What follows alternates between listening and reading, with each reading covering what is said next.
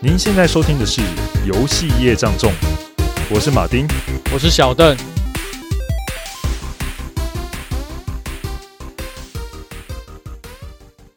马丁现在都应该都在家工作吧？哦，对啊，从疫情开始的时候，那个时候才不是很严重的时候，我们就在家工作，所以我已经在家工作两礼拜了。哇，那有什么心得要跟大家分享一下的吗？呃，心得就是每天可以多睡一个小时，通省了通行的那个来跟回的时间。对对对，但但是我通常起来之后，可能早上就有时间，反而可以做点运动。要不然之前其实要去上班的时候，每天都有点。有点赶这样子，没有时间做其他的运动了。对对对对对，除非说那天时间比较松，你回来才可以抓个时间去运动一下。对，然后因为其实要看工作性质啊，因为像我本身工作就是在办公室远端到跟国外的团队一起工作，所以我本来就是 work from。Office，然后下面的 work from home 而已，就没什没什么差别。其实其实本质是一样的，对，我只是换个地方而已。对啊，那这样其实听起来你的工你的工作根本就在家就可以完成了。哦，对啊，因为因为你跟你的那个同事沟通，也应该都是用那种沟通软体来做讨论嘛。对啊，对啊，因为才可以留下一些记录啊，跟指派工作啊。是啊。比较少会需要说当面去跟他开个会议室进去，对。那所以你这几天那个，嗯，小邓你更没差了吧？对，我一直都是在家工作。我我我主要是开会的时候，然后呢要去那个厂商那边，但是现在就变成是说，我也可以不用去，这对我来说超爽的，因为厂商也没在办公室了吧？对，他们也不在办公室，他们也 work from home，所以变成说。像我们下礼拜就要开会啊，啊，就用线上软体开会就好。我对我来说，我觉得超爽的，因为不用花时间来回，因为他们的距离对我来说都太远了。我每次去过去就要一个小时，回来也要一个小时。然后因为我搭公车、舟车劳顿，哦，很晕，对啊，就是来回就浪费两个小时的时间。然后现在线上开会对我来说比较开心的就是，其实我觉得比较舒服诶，线上开会对我来说，我知道。对其他人来讲会不会比较好？但我对我来说，线上开会你不用看着别人的脸，就是单纯为了沟通而沟通。我对我来说还蛮蛮有效率的啊。对啊，这跟人家开会的时候一边看着杰伊的影片。对啊，不什么？你会看着杰伊影片？对啊，国民老婆嘛，啊，不是，现在已经不是了，国民前妻。现在大家都那个什么样离婚了？我现在看到我有朋友的状态就是什么离婚。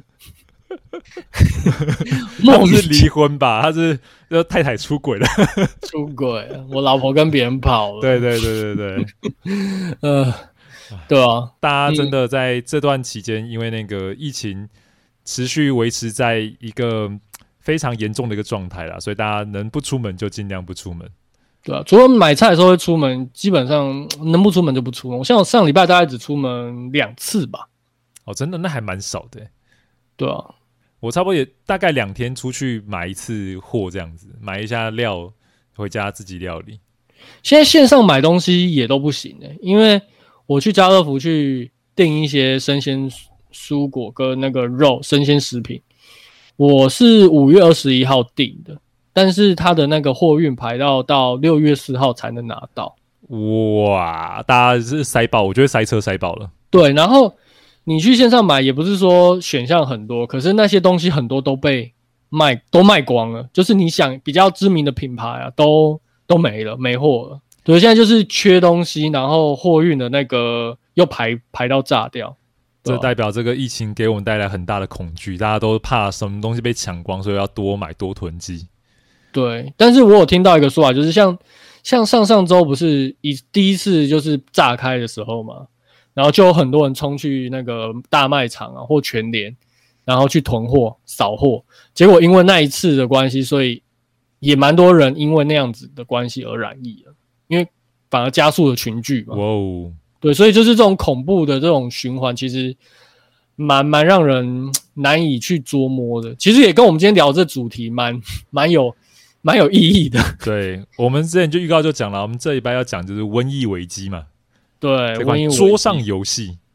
对，虽然说现在就是大家都是自主隔离嘛，对不对？对啊，对，所以能够跟朋友聚在一起玩桌游是蛮困难的，但是跟桌跟家人玩是 OK 的啦。啊，对，但但是先讲，我们虽然介绍桌游，但不鼓励大家要聚在一起玩哈。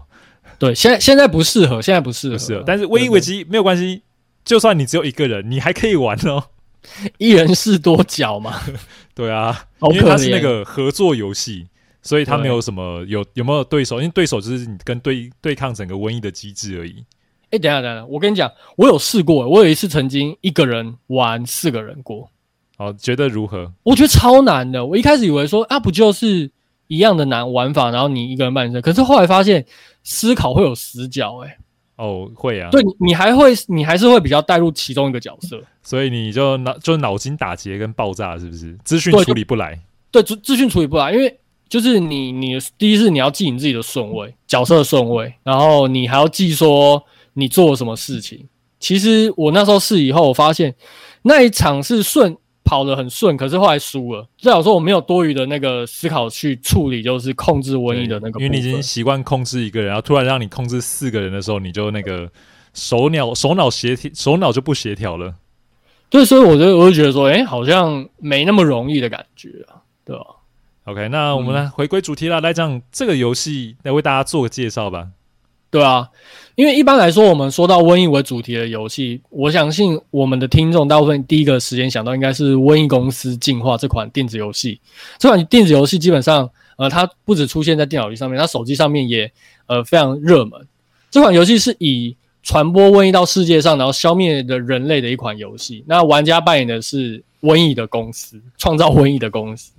那这个主题它其实非常独具特色，就让人就是哦，原来可以这样子的。这样子的主题，同时呢，它的玩法也寓教于乐，让你知道说，哦，原来防疫要怎么去做，呃，交通啊，你要怎么去控制，可以阻阻挡说，呃，瘟疫的传播，然后要怎么样去提升你的工工工位的那个水准，然后可以去阻阻碍，然后病毒是怎么传染的，致死率跟病毒的传染率又有什么样关系？其实在这款游戏中，你可以认识到非常多跟这种瘟疫疾病传播流行的这个非常多的知识在里面。但是其实早在《瘟疫公司进化》这款游戏在世界上大爆发流行几年前呢，就已经有一款经典的瘟疫类型的游戏在这世界面上感染着很多游戏玩家。哎、欸，你这样讲好像也没错，但是它没有它没有传染的部分，它是已经它是结果。哦，对，就你已经看到都已经爆发完了。对，你已经爆发结束。我们要讲的这个是它是一个进行式，就对。对，就是它是一款桌上游戏，而且是非常知名的合作类型的桌上游戏，就叫做《瘟疫危机》（Pandemic）。对，那瘟疫瘟疫公司这个进化的创办人呢，其实他也有提到，就是说他以前非常喜欢跟他的朋友一起玩这款《瘟疫危机》这个游戏，所以呢，他在开发呃瘟疫公司的过程中，他其实有借着非常多这款桌上游戏的一些机制。如果说你这两款游戏都有玩过的话，其实他你会感受到他很多。部分都是非常接近的，非常多概念都非常接近的。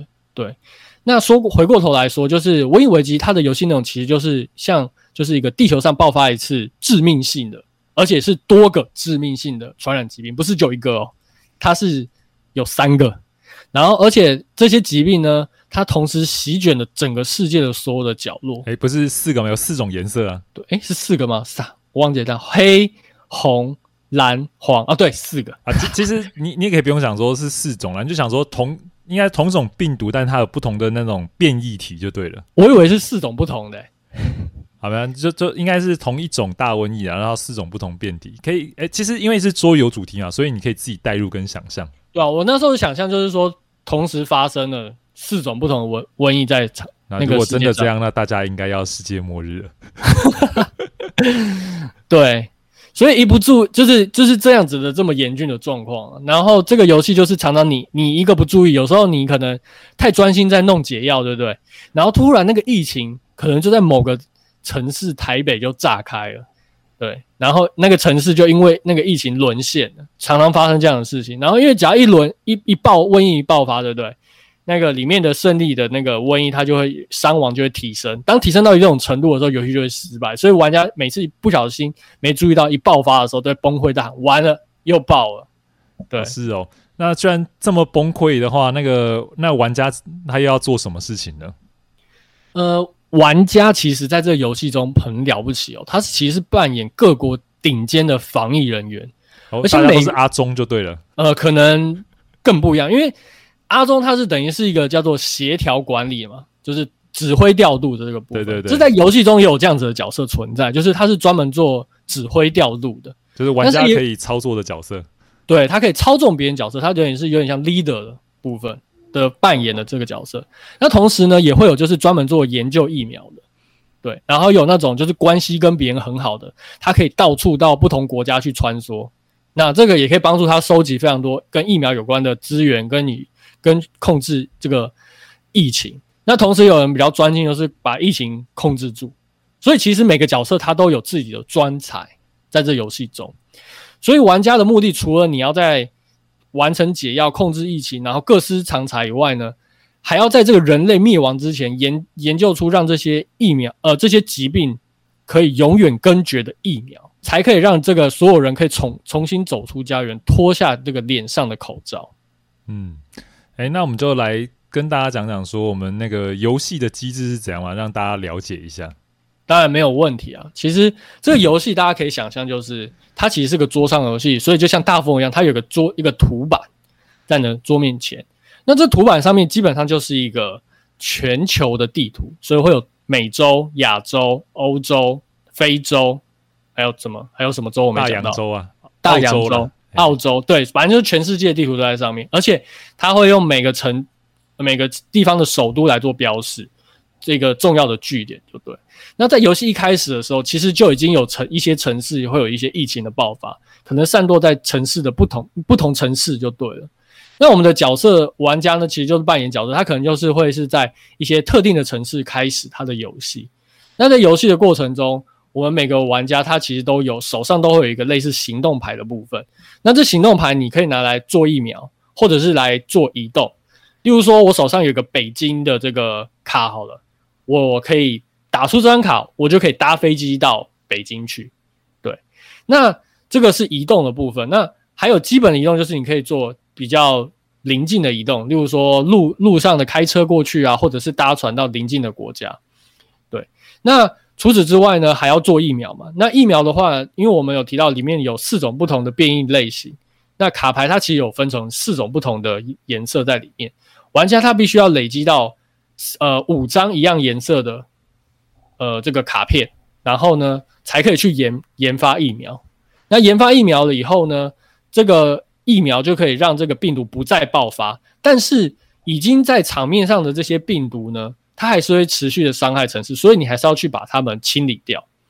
对，但是有个状况就是，如果你还没有研发疫苗之前，虽然说你都把它们清理掉了，但是我们在所有玩家他每次结束自己行动的时候，都会有个瘟疫爆发的这个阶段，一翻上瘟疫卡以后，就会有新的城市会有病毒进来。对，所以你很难掌握，就是说接下来那些病毒会不会。因为你清掉又爆出来，因为它的卡牌的机制就是曾经有爆发过病情的地方，它还会再爆发。这跟真实世界非常像，就是你没有你没有疫苗之前，这这个已经被染疫的地方，还是会有这个病毒会爆发在这个城市当中。嗯、这这边我可以讲一下，我因为我觉得这个机制超妙的，因为它像我们刚才讲那个瘟疫的那个卡牌嘛，它其实是每个地区的一些地点卡，然后。当你抽出个地点的时候，代表这个地区就是被瘟疫给传染、给散布了嘛？对，所以你就在场上就会放在那个地点就放上一个病毒标记，所以你的人就想办法要去清除这个在场上的病毒，要维持这个病毒管理的数量，不然场上如果病毒太多，就可能导致就是世界毁灭，你游戏就失败了。对，然后但是它的顺序是嗯，对，它会先爆发，然后然后才会灭亡。对对对对，然后。呃，比较有趣的说，就当你翻出来的这些有受到感染的地点啊，它就会放在一个类似像一个弃牌堆的地方，有点像这样子哦。然后等到你又抽中游戏一种卡牌，就叫疫症爆发。哦，疫症爆发一发生都是很很好玩，就是它它会有个新的地点，然后会出现大量的感染。对，然后此外呢，它会把刚才这些被抽出来在弃牌堆的卡牌哦，重新洗牌。重新洗牌，洗完之后再放上这个瘟疫感染牌库的最上方，最上方，然后重新抽出来一些会在感染、会在散布感染地点。所以你知道吗？这些都已经本来就是散布感染地点，对不对？它在盖在上方再被抽出来的时候，你就发现刚才已经原本有瘟疫被你清除的地方，它又再次回来了。对对，然后这个这样感觉就很像，它有一个就是就是无形的炸弹在那个在那个边呐，就是它什么时候引爆你不晓得，因为那就抽牌看你的牌运嘛。对，所以你在玩的时候，你就会有蛮强烈的一种危机感，你都要去计算说，哦，这地方等下会不会再度爆发？那再度爆发，如果这个数量你没掌管控好，你可能就会 GG。所以这个时候你就会要蛮紧张，因为你一方面要赌你的那个叫什么运气，那一方面你可能要最要去规划说哪几个地点最容易会出现就是崩溃的边缘，你要把那些地方给控制好。对，而且有时候你你以为你控制住了，对。但是，但是他又翻出来，然后立即又又连续一张为疫症爆发，然后你就就 GG 了。对，很有可能会这样子啊。这对对对，这不是没有遇过的。真的，我们之前玩的时候有时候就是这样，曾经被秒杀过。对对对对，但是这个机制真的会让你时时保持着一种，就算是面对那种危机的那种紧张感，那个跟张力是蛮强的。这是我觉得他蛮优秀的一个部分，非常优秀的部分，而且有时候是。你不得不让那个瘟疫先不要清掉，因为这个游戏它也不是有给你无限的时间让你去处理这个瘟疫。对，因为它是有人员的那个行动数量是有限的。对对对，是有限，不是说一个人他可以做好多动作，他是好像就四个动作可以做选择。同时呢，你的卡牌抽完，游戏就结束了，所以你也不能说 OK，那我就是慢慢慢慢做，总有一天我可以处理完。没有，他就卡牌抽完，游戏就结束，所以你必须去抉择说，我现在到底要做什么事情。跟放弃不去做什么事情，对，所以那个他让你的也是会出现很困难的选择，时常会出现这种困难的选择了。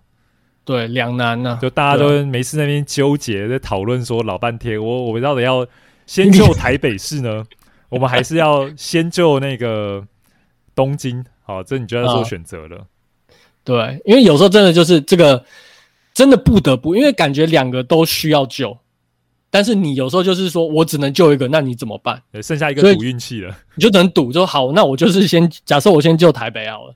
结果好翻一下，就是东京爆，那你就 GG 嘛。可是结果可能你们最后发现抽出来是台北，哎、欸，我们赌对了，有种我们胜利的感觉。对，对，这这个部分真的是不管玩几次，都会让你觉得很紧张、很刺激，而且每次都感觉都不一样。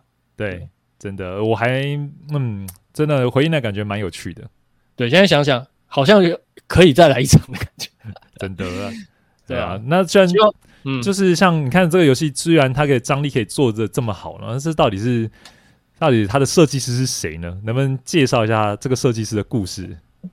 好，当然没问题。这个设计师就是这个传奇的设，诶、欸，他算传奇吗？但是就是很厉害，因为他在桌游界算是了。对，他已经是非常传奇，但是他其实算是蛮年轻的，我觉得，因为他其实成名作是二零零八年嘛，所以就现在来讲的话，其实也不算久，因为有非常多前面的那些大师可能都超过他了，就是他设计的生涯。对，那像马特莱克，我们将要讲这个设计师就是马特莱克，诶，莱科克，我 为什么我看着他的名字我还念错？对。好，反正他其实就是一位，他现在已经是一个全职的桌上游戏设计师哦。对，同时呢，《瘟疫危机》就是他成名的代表，而且也是他的代表作。那马特当然啦、他从小就非常喜欢玩各种的游戏跟设计游戏。其中呢，他小时候就非常在喜欢跟他的亲戚在那个明明尼苏达州的祖母家打上一整天的桌上游戏，而且各种类型他们都喜欢玩。那他从小最喜欢收到的礼物就是桌上游戏，每次收到的游戏呢，有时候。不尽如人意，有时候诶玩起来发现没有他想象中那么好玩，他就会开始试着想要去思考、修改跟优化，看看怎么让这个游戏变得更好玩。对，那他其实，在成名之前，其实就试着设计出了非常多的游戏。那他也不不讳言，就是说，如果你要成为一名厉害的游戏设计设计师之前，你就必须要设计出非常多的粪 game。就是粪做的意思，对，因为赶快把游戏做完，你才知道你你你哪里做不好，那但是他讲这句话之后，都让我感觉我现在正在朝一名伟大的设计师之路在迈进。为什么？因为我都做一堆粪作，稍微安慰了一点嘛。对啊，其实我看了蛮多游戏设计师他们分享，他们都有提到这一点，就是说你你不要一直去想你过去做的游戏，而是你赶快做完，然后去思考你有什么可以再更好，然后继续再做下一款游戏。因为简单来讲，就是说这些游戏其实都是你设计游戏能力的积累的过程啊。那你在过程中好的方式呢，就会留下来嘛。那你过程你结果发现了一些坏的设计方法，自然而然你如果有意识到，你就会把它淘汰掉嘛。但前提你如果你没有尝试呢，你永远不是会知道说到底怎么样的方法。最适合你，所以如果你因为一个作品就卡在那边，你不继续设计的话，你你就会停住。对，所以他就是秉持着这样子的心态，他就是其实他在过程中，我我看他的之前的过去，他大学的时候他有成立一个桌游社，那他其实他那时候就参加非常多类似桌游设计的比赛，他那时候的游戏就已经有些已经得名了，代表说他的能力其实只是在那时候还没被别人发现而已。对，但是已经有一定的水准。对，其实这句话就讲的就是，你就要从最基础的练习开始了。所以那个练习中间的过程都是你的成长的经历。没错，没错，对，就是一直继续往前啊。那他也是走了这么久以后，才走出一款就是知名的游戏。我觉得这也不是说他是天才。如果你看到他过去的经验，你就会发现说他其实一直都在不停的练习跟成长。诶、嗯欸，那到底是怎样的一个灵感呢，让他可以去设计出这么一个有趣的游戏呢？OK，这就要讲到马特这个灵魂灵魂伴侣啊，就是他的妻子。因为其实他的妻子也会经常陪他玩各式各样的桌上游戏。但是你就是一起玩游戏会有个问题，就是说，要不然你赢，要么我输嘛，对不对？对啊。可是输的时候怎么办呢？如果是马特输，可能马特就摸摸鼻子就没事了嘛。但是如果是他妻子输了，可能。对啊，不要让妻子不开心，对，让老婆开心就是家庭开心。所以呢，他为了秉持这个这个想法，他就觉得，如果他继续在陪找他老婆陪他玩这种竞争类型的游戏呢，可能他的婚姻可能会走向毁灭之路。所以为了维持他们的婚姻关系，他觉得他要设计一款可以让他们关系变好的游戏。所以他就选择了这个从二零零四年开始设计这款游戏，就是《瘟疫危机》的雏形。那他在当时呢，就是取材，就是说，二零零二年到零四年，在全球大流行的这个 SARS 作为基础，对，它作为基础来做设计。那其实，在两千年的时候，马特就已经参加非常多世界大型的这个桌游展，像艾森桌游展了。这个马丁有去过嘛？对不对？艾森桌游展去过，对对对，我有去过。那那你真的很厉害，就是你会在那边迷上一整天。在那时好，那在那时候，他其实这个马特他还是非常青涩的一个。新手设计师就对，在新的一个设计师啊，不是说他新手，而是说他是还没崭露头角。那他其实就跟他朋友带着自己做的游戏，然后呃做二十两百套的手手工定制简易包装游戏，然后到会场去贩卖。天啊，我听光听两百套，我就觉得我的手现在可能在抽筋呢、欸。哎，其实这件事我也干过，真假的？我那时候去埃森镇就带自己桌游去啊，但是我带比较少，带一百套啊。不是，可是你是手工自己做？没有，我在台湾请厂商做啊。那你比较，我跟你讲，手工做两百套，那是很恐怖的事情。呃，是真的，真的太恐怖了。对 对，那基本上其实去那边，除了就是说卖自己桌游，主要还是把你的桌游跟一些那个，像是因为它有很多厂商聚集啦，桌游的厂商，所以你可以跟那些厂商做些交流啊，看你什么跟他提案的机会啊，让你的桌游可以。让他们就是说代理到国外去，或者是签下你的游戏，对不对？欸、对对，就让他们做做发行就对了。对，让他们发行游戏，因为自己要发行游戏，说实在的，成本蛮高，而且风险也很高。对对对，对你的人力支出，因为你要想，这是一家公司才要完成的事情，如果你只靠你自己来做的话，会有点辛苦，很辛苦，非常辛苦。对，我经历过那那一次，有没有？这全一个人就一条龙。对，从那个什么设计研发到那个行销生产的，全都一条龙。对啊，就是你没有喘息的空间，而且你等于是说你什么都要会。对啊，然后最后就，而且你什么都要做到最好。对啊，然后最后身体搞差，就那个 GG 发炎了。GG 发，这边我要帮你逼一下。好了，对，那。当然，就是讲，就是刚刚马丁讲，就是说，你除了要推行自己游戏以外，其实，在爱生展你会有其他设计师嘛，对不对？对，没有错，很多。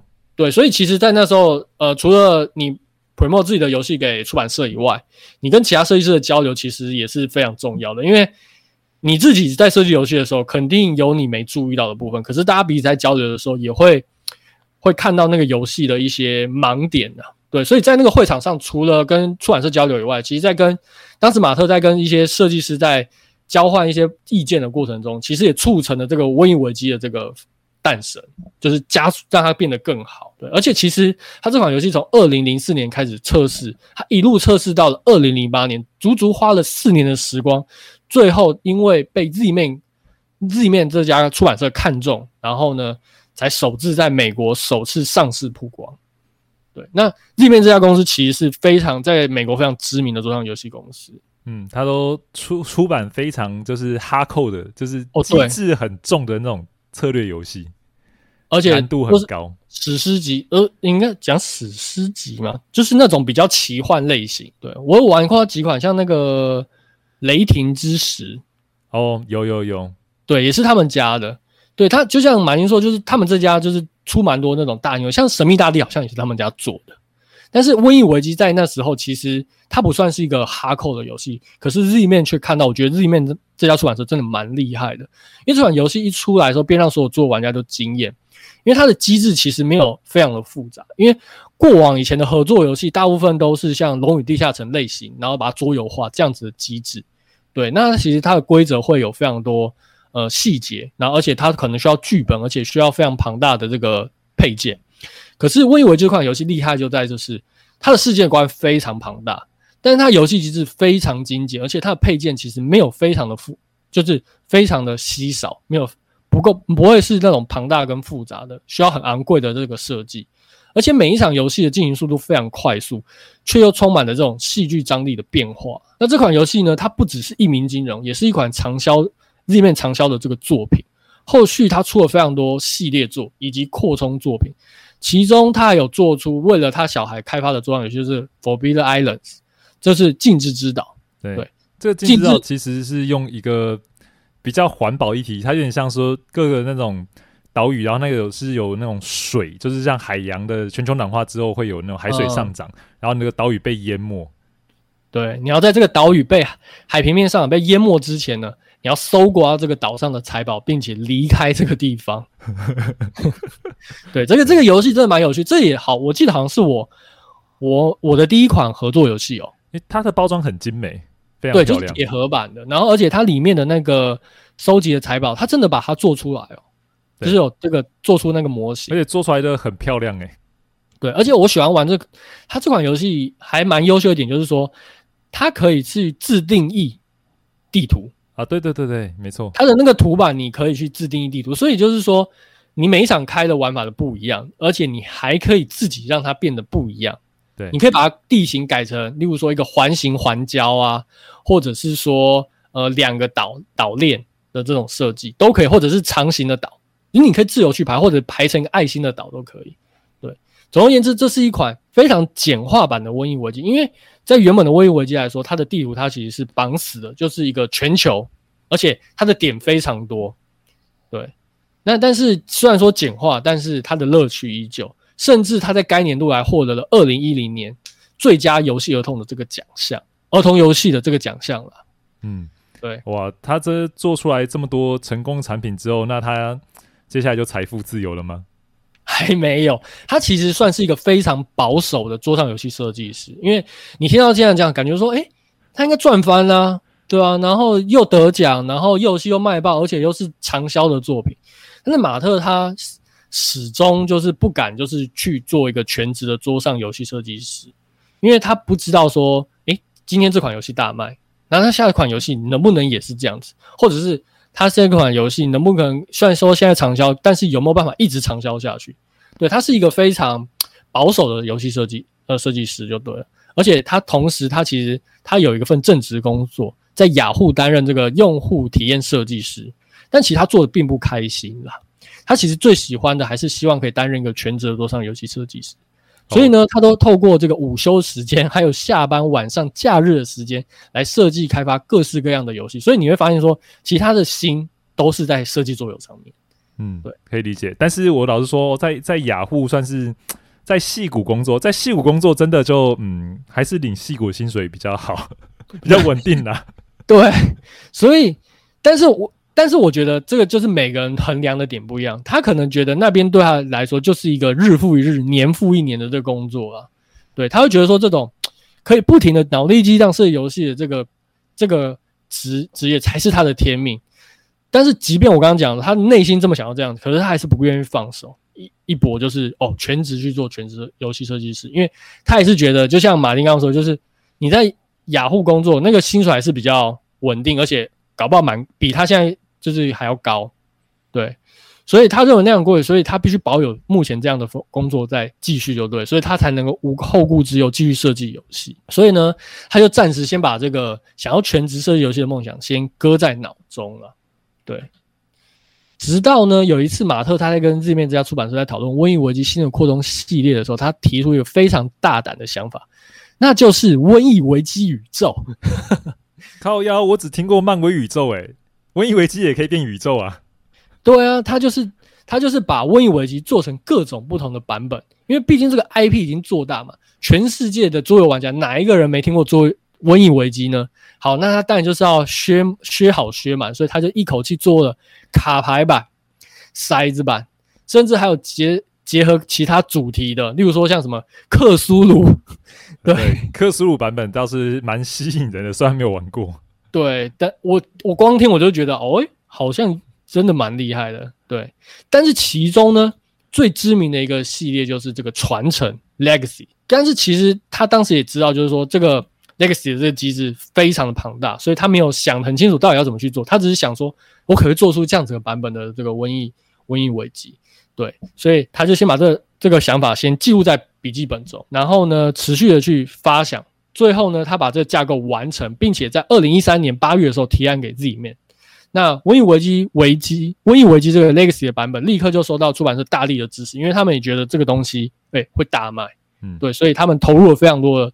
那个资源在里面，像我那时候我去，我有玩这款游戏，然后我去看它的那个说明书后面，你会发现它其实有非常不是单纯只有马特在开发这款游戏，有非常多其他的设计师在参与这个游戏的开发，所以其实这是一个非常庞大的桌游专案。对，其实主要设计师有两位啦，因为一位是马特自己嘛，嗯、然后另外一个是当时还有早上就是 Risk Legacy，就是传承系列这个开山之作的作者叫那个。哦叫 Rob 罗伯啦，这是罗伯，罗伯对，哦，所以所以对，然后他们就传承合作，机制是从 Risk Risk 来的，因为对传承之机从一个叫 Risk Legacy，因为它原本基底就是 Risk 的游戏啊，但是他把它变成叫就是 Risk Legacy，它额外做个机制上去，因为 Risk 其实是一个很老牌的装游戏了，对，好像中文翻译叫什么游戏，战叫什么战国风云哦，哦是吗？就是掷骰子，然后在全世界打仗打来打去啊。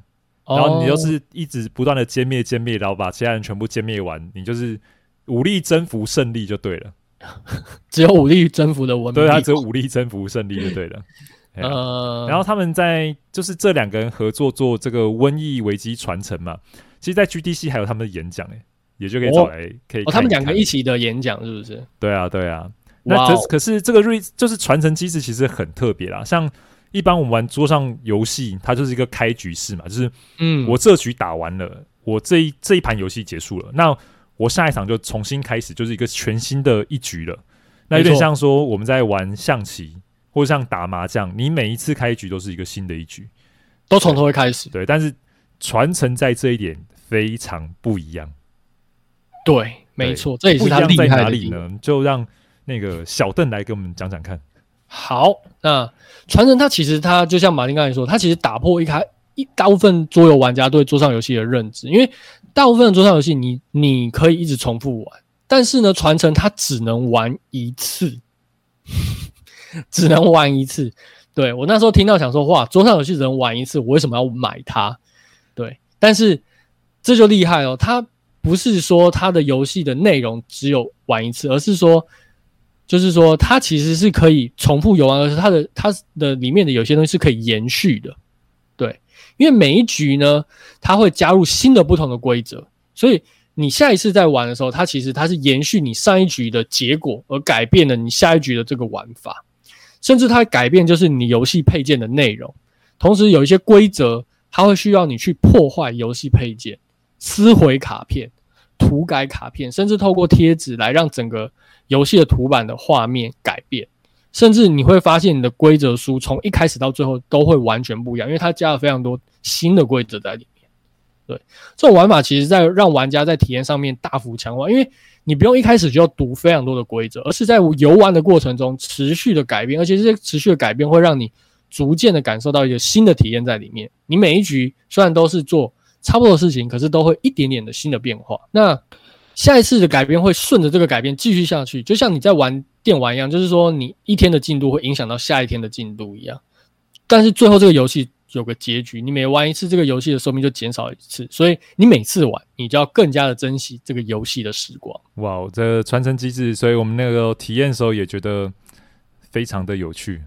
嗯，喝个水。好，那马特呢？他不知道哪来的这个直觉。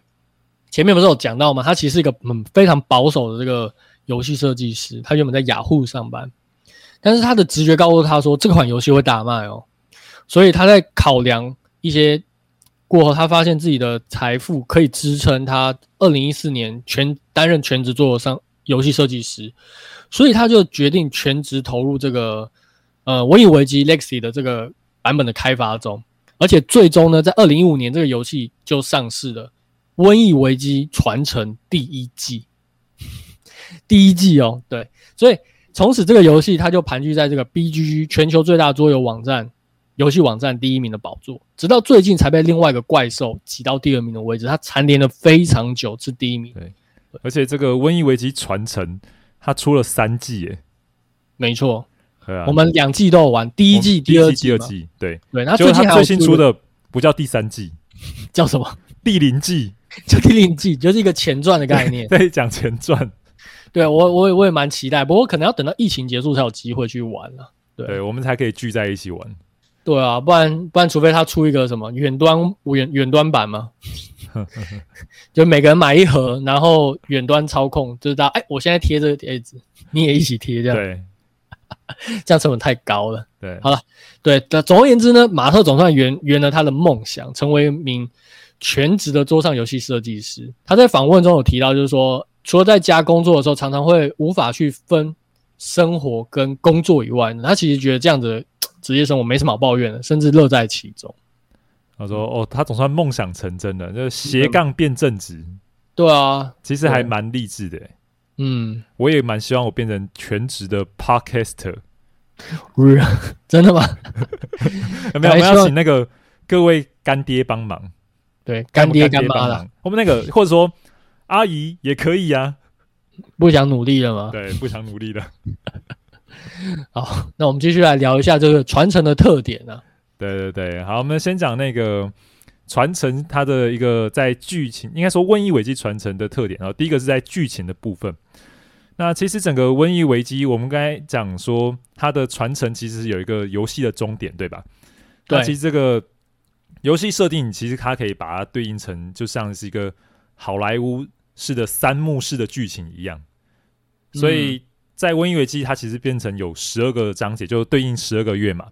所以其实每三个月就是就是分成，啊，不是讲错了，每四个月就是其中的一幕就对了。所以一到四月就是第一幕，然后再来那个五六七八第二幕，然后最最后结尾的到十二月就是第三幕这样子。对，然后其实每一幕哦都有一个很重大的反转，没错。而且每个月他给你的游戏提供的目标，因为你的剧情不同嘛，所以你的目标也都是不一样。对，对所以我们就要在游戏迎来那种瘟疫大爆发之前，都要把这些目标给完成。对，你会想说十二个月不就是玩十二次吗？但其实有时候会失败哦，就是你可能这个月你的任务会失败，但其实失败还好，你再重你可以重新尝试一次。但是你会想说，那会不会有玩家从头到尾都失败呢？也有可能，因为他有可能每个月只能够就是让你挑战两次机会，对，有两次机会。但是如果说你一直失败下去，其实它这个游戏蛮蛮酷的哦，它还会有分支的这个剧情发生。对对对对对对，但是这个不地方就不爆雷了，就是让玩家自己去体验。对，对所以你只失败，你可以玩二十四次，最划算就是这个玩法。一直成功只能玩十二次，就是一直每次都要失败一次这样，对不对？对，那其实其实它里面你在玩的过程中啊，其实最大惊喜它就是它有不断的新规则加入。那我记得打开游戏的时候啊，里面有八个惊奇箱。哦、像健达舒淇蛋这样子有没有？哎、欸，非常神秘。对，你不要一开始开猜心，就是大家玩桌游的时候，一开始打开就什么啊，看 two token 什么都打开，就不是这些盒子不能打开哦，因为剧情都隐藏在这些盒子中。你打开就不能玩了，会破坏游戏体验，就你就完蛋了。嘿，他说呃，其实厉害的就是说这些里面有很多被封在里面的一些游戏的新的配件，或者是一些道具等等的，嗯、你必须要达成都游戏的目标的特定条件。你才可以打开它们，而且就是因为这样子的关系，你每个月就是它的随它的进度买，每个月的不同，所以你玩到的东西都会有点变化跟不同。而且那个剧情，我们刚才不是提到有反转嘛？那真的剧情的每每每的转变都会刷新我们的三观，真的。所以说，你玩完一整季的内容，就很像在看了一个就是一部美剧，就一整季的美剧这样看完一样，就像你看《冰与火之歌》这样子一整季看完一样。哦非常的有趣，超精彩的，对啊，高潮迭起，对啊，嗯，如果哪天会翻拍，Netflix 会翻拍，我都觉得有可能，因为我真的觉得他那个剧情也不差，哎，不差，非常的精彩，对，不差，而且该有就是就像你刚刚讲的那种三幕，就是他是很认真在写那个剧情，所以他也不是随便，所以他真的就像你去看电影的那个剧情一样，而且他写剧情其实他在你读阅读他的，就像他规则在卡片或是说明书上了。你在阅读的时候，其实他都会让你带，就是有合理的代入感。他不会就写的很像规则式文绉绉这样子，他反而是很让你很融入有那种世界观，跟现在是危面临很危机的那种瘟疫状况的处理一样。对，我现在那个回忆又回来，它里有非常多困难的抉择，然后非常多特别的事件在发生中。如果说可以洗掉记忆，重新玩一次，我都觉得非常值得啊！是啊。可惜你现在都已经知道了，不对，我都知道了。所以有时候就想说推坑别人，然后去看别人玩这样。因为我们之前玩的时候，好像同时有另外一组玩家在玩嘛，然后他们好像玩很地狱，你知道吗？哦，对啊。然后我们就还好，对，我们不知道的是什么样的，就应该是看脸吧。我们比较厉害，对对对，对，我记得我们结局还不错。然后我听他们讲，好像有点恐怖，对。对，我们每个我们是很顺利啦，嗯，那他们就比较不顺利那一组。对对对对，有趣。对，然后另外一个一点很大的特点就是说，像原本的那种《瘟疫危机》里面，它的角色能力啊，其实都是固定的。但是因为传承你要玩十二个月经历，哎，欸，所以他的角色能力是会成长，就像你玩那个 RPG。一样过完一关之后，哎、欸，你可以选择去加成怎样的一个能力，会有那个技能点数让你去。对对对，那他的其实角色能力，它就是做成一张一张的贴纸，然后你角色卡其实是会有大量的那种空白处。嗯、那你拿到这个贴纸之后，在你过关的时候啊，其实会有像那种成长点数，然后你可以决定就是这个点数要不要拿去兑换成这些能力，然后这些能力就可以加入到你角色身上。嗯，而且是只有那个角色可以用，因为你就是贴到那个角色。对对对对，然后你的角色就会越变越强，就跟你真的像你玩 RPG 练练功一样。对，那真的真的是让我觉得很喜，也是其中一个很喜欢的地方，就是那种角色成长的部分。而且你成长也不是说哦，我想要成长就成长，但是点数是所有玩家共用，它是个团队点数，所以你要去讨论说，比如说我扮演这个角色，他可能需要某个技能，然后别人可能说，那我也需要这个技能啊。那为什么我要给你？对，然后你们就要彼此去说服，为什么你的角色要变强？对，其实也蛮有趣，它是另外一种的合作游戏的一个新的一种讨论呢，就是对，对，就是你会带入那个角色，的确会触发你很多讨论。除了玩游戏过程中最后那个有点像那个攻击奖励的地方，你们大家也在想说，我要虚还是我要贪婪？对，到底谁要拿这个点数啊？对啊，而且玩久了，你真的会带入那个角色，像像你可能。玩某个角色，你就会一直玩下去嘛，因为你会更熟悉那个角色的那个能力。对，而且能力越变越强啊。对，而且你那场游戏你结束以后，你不是那个成长的点数，你也会投资给你比较熟悉的角色嘛？对，所以那个角色会越来越强，然后你就会越来一直用它。但是那个另一方面，角色越强，其实有另一种的风险也在提高啊。哦，对，没错，就是像角色，假设你都只练某个角色好了。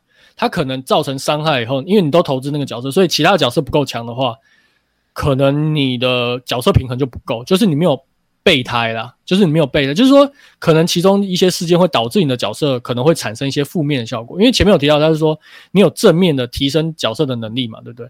但其实游戏中它其实也会有一些负面的事件，导致说你的角色可能会有一些永久性的这个伤害。那永久性的伤害，它不其实不是，它会贴在你的角色上面，所以那个伤害会永久跟着那个角色上面，就是上 debuff 啦。对 debuff，而且一旦他踢了太多，这个角色他会死掉，诶，他是直接离从这游戏 game over 离开咯。所以不管他前面学到多少强力的技能，他就是直接怎么样撕掉、丢掉，他就是张废卡。那你只能从旁边再拿一个新角，有没有？就从菜鸡新手村又开始练起。对，那你就会发现说啊，那时候早上要分分配一点点数给他就好了，就不用那么辛苦了。对对啊，哎，另外还有讲这个游戏啊，就是像我们在不是玩顺顺的组别嘛，然后我们有朋友玩地狱组。那其实这个游戏它的.呃有一个特点做的还不错，就是就是它的平衡性的。哦，没错，它平衡做的很好。像它里面有一种就是比较强力的能力卡牌，那这些卡牌上面。有有一些能力其实还不错，就是让你的危机出现之后，它可以瞬间化解。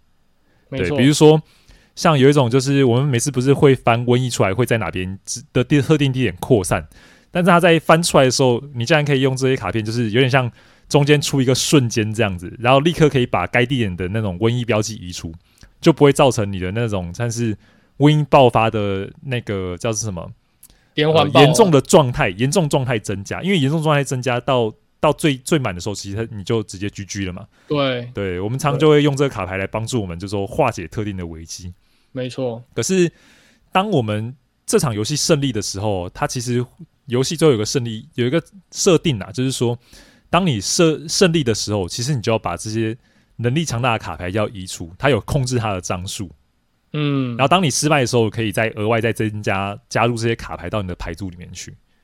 对，所以它主要就是用蛮有趣的，对，用这个来去做你的那个强度的调控。比如说你只胜利胜利，然后它就会让你的，其实你的难度就会慢慢的越变越高，因为你你这种相关的能力卡就越变越少。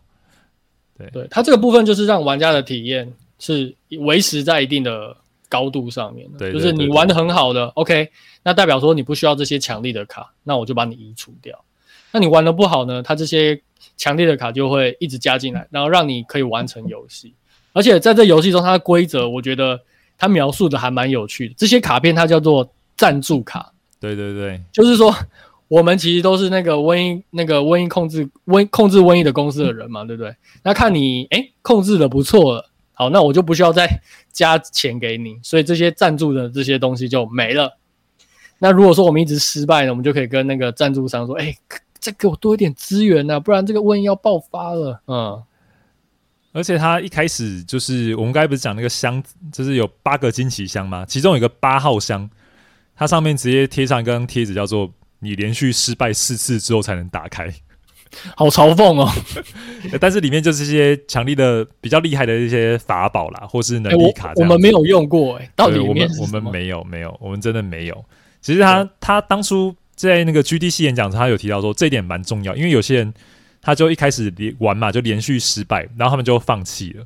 但是如果说他们看到有一个东西刚刚写说，哟，只要有那个四次失败，你就可以开了，他们就想说，哦，好了，我们虽然很差劲呐，但是我们再继续玩下去，我们至少我们现在失败三次，我们再玩一次，就算失败了，我们还是有惊奇箱可以开，那我们就继续玩下去吧。就是会有知道说，即便失败了，还有其他选择，不会就是觉得就我就直接 end game 的感觉。对对对对，嗯。要不然这个游游玩的寿命可能要急速拉下降。我们刚才就讲说，至少玩十二次嘛，这个人只有玩三次而已，就 GG 了。嗯，第四次还有一个惊喜箱可以开，搞不好里面就讲说干巴的，对，就这样子。再一场 应该没有那么差了。然后就想靠耍我。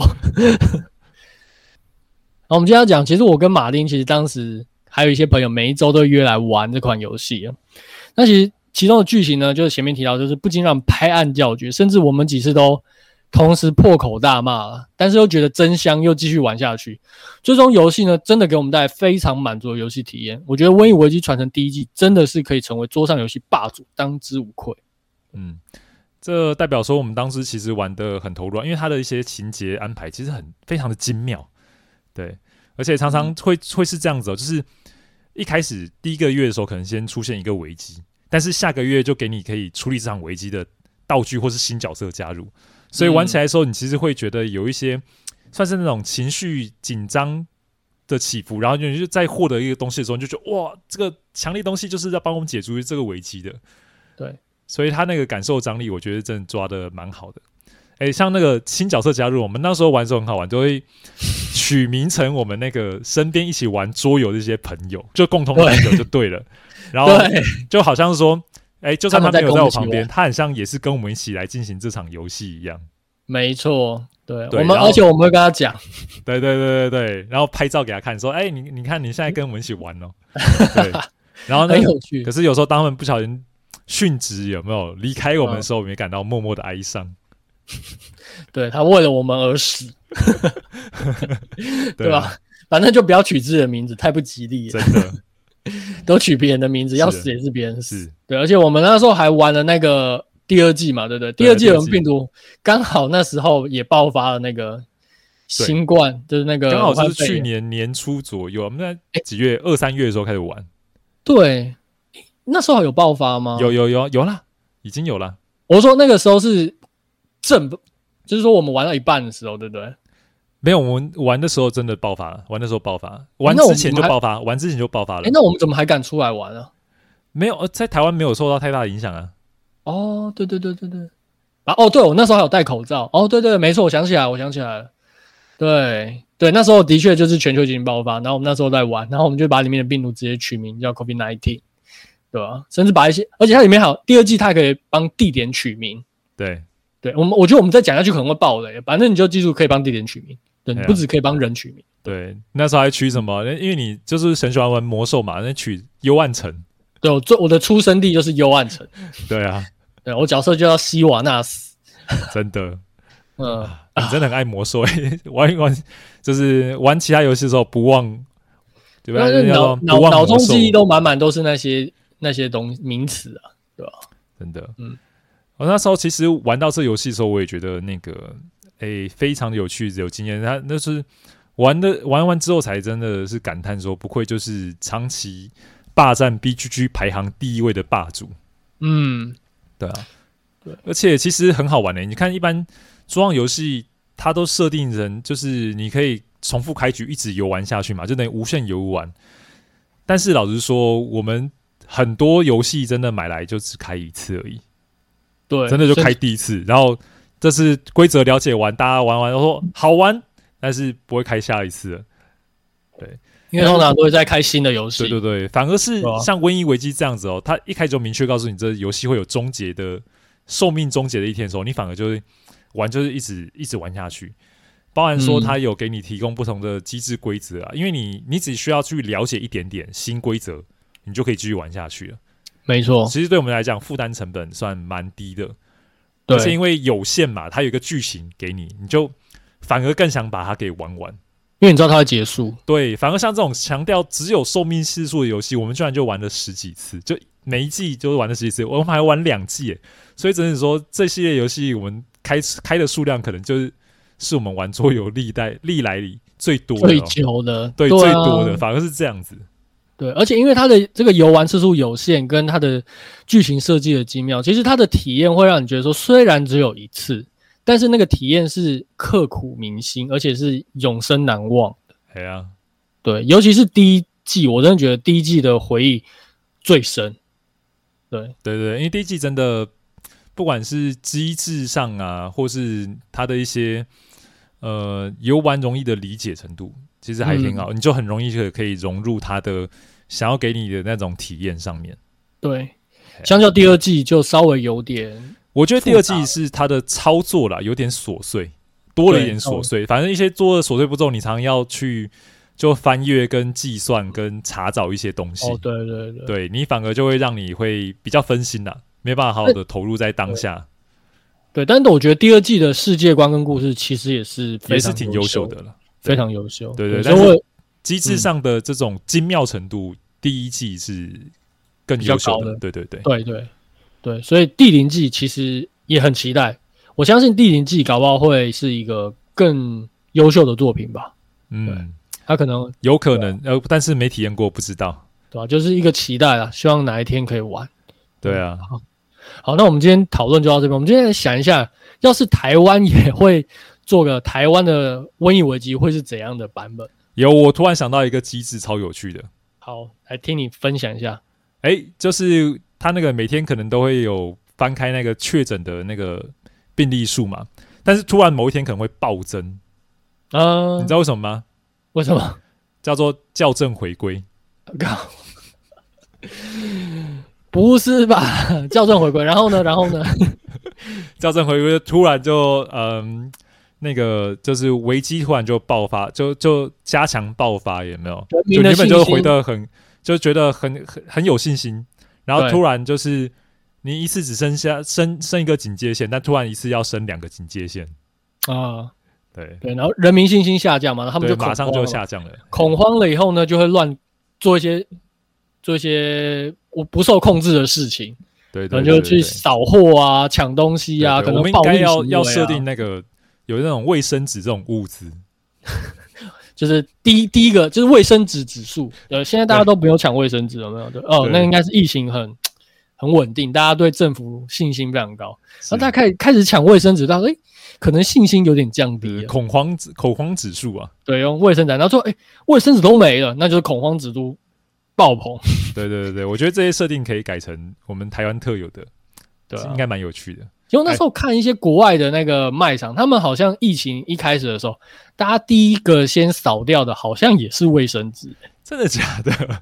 对，那我说我就想说，哇，原来不只是台湾，连国外的这个老百姓，他们第一时间也是最担心，就是自己擦屁股的时候没卫生纸。这这太神奇了。对啊，为什么大家那么怕？就是擦屁股没卫生纸这件事情。对啊，那我们苏院长不是讲一个人只有一个卡称吗？